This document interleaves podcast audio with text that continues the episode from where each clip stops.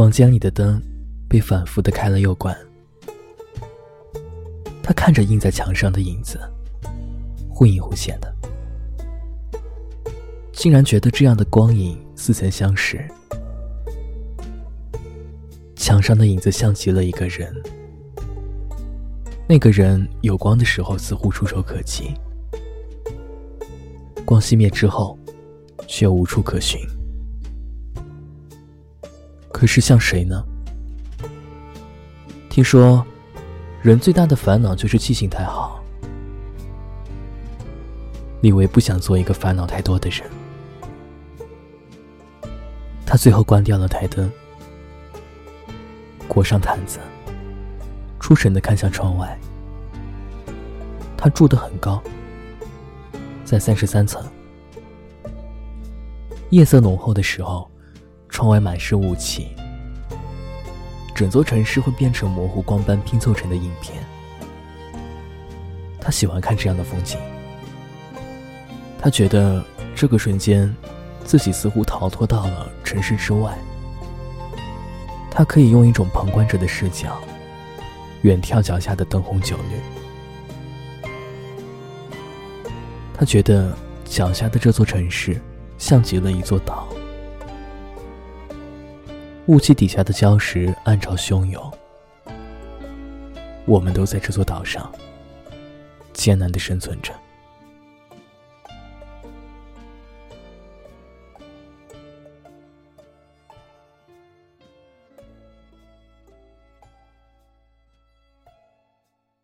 李维很喜欢身上这条毯子，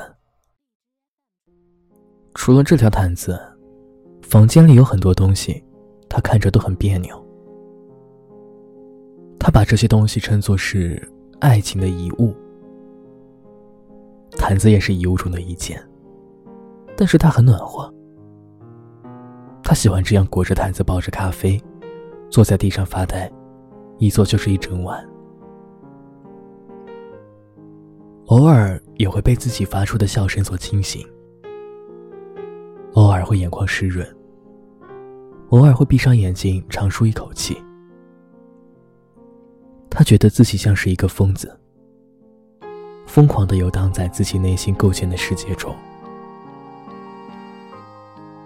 直到天空微微亮起，他才会从那种自我拉扯中走出来。卷曲的刘海盖住了他的眼睛，苍白的皮肤在清晨的光线里显得越来越清澈。也许只有在天亮以后。困意才会席卷全身，在身体里反复冲撞，却找不到出口的情绪，总能在光线弥漫之后，变得稍微安静一些。他们曾经悄悄的，在身体里萌芽、生长，然后遮天蔽日。他觉得自己像是生病了，某些烙印在心里的病根。正在吞噬他，他得从这样的森林中走出来，只是不知道哪里才是出口。他记得陆导临行前对他说的：“人通常是自己逼疯自己的。”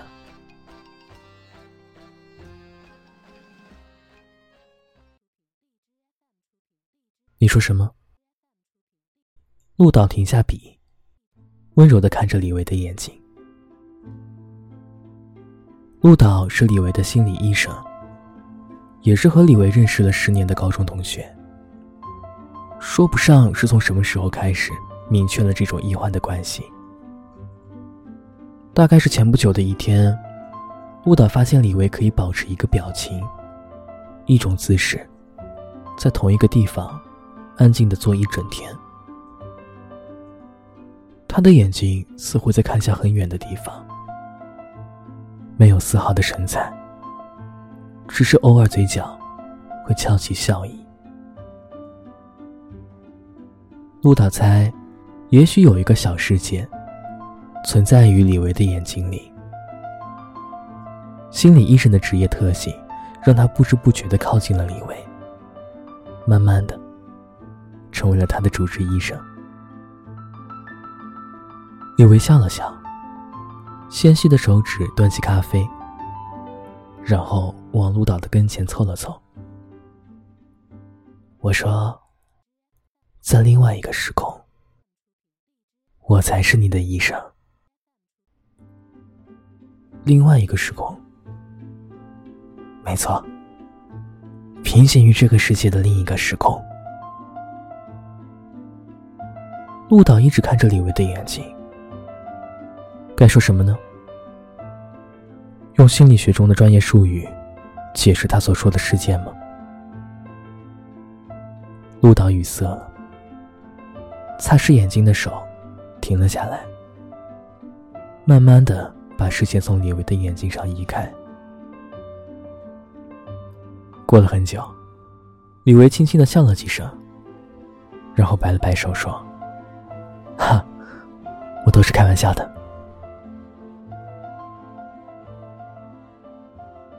窗外刮起了北风，北风的呼啸淹没了李维的笑声。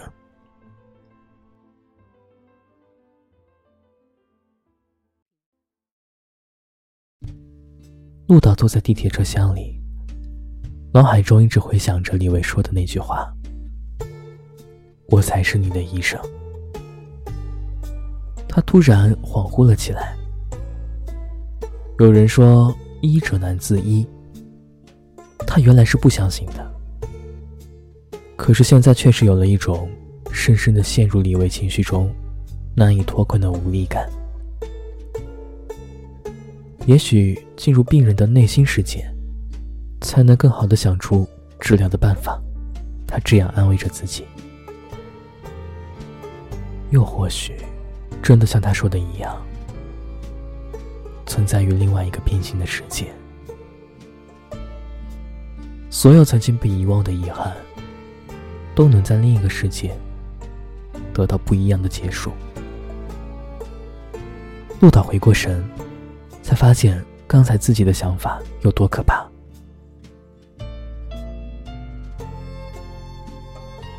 他从楼下的便利店买了一杯咖啡，然后坐在地毯上，从高处向下眺望着。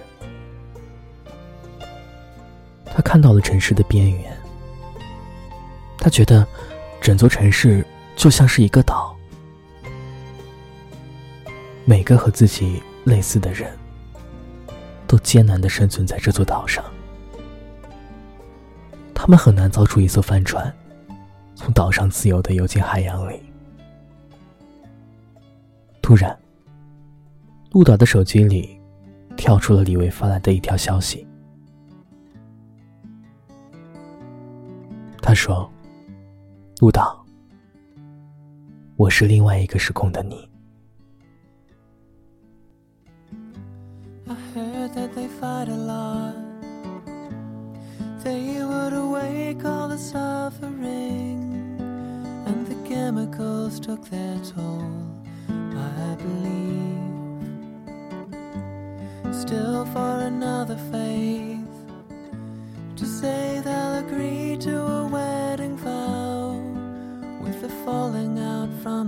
same time we know.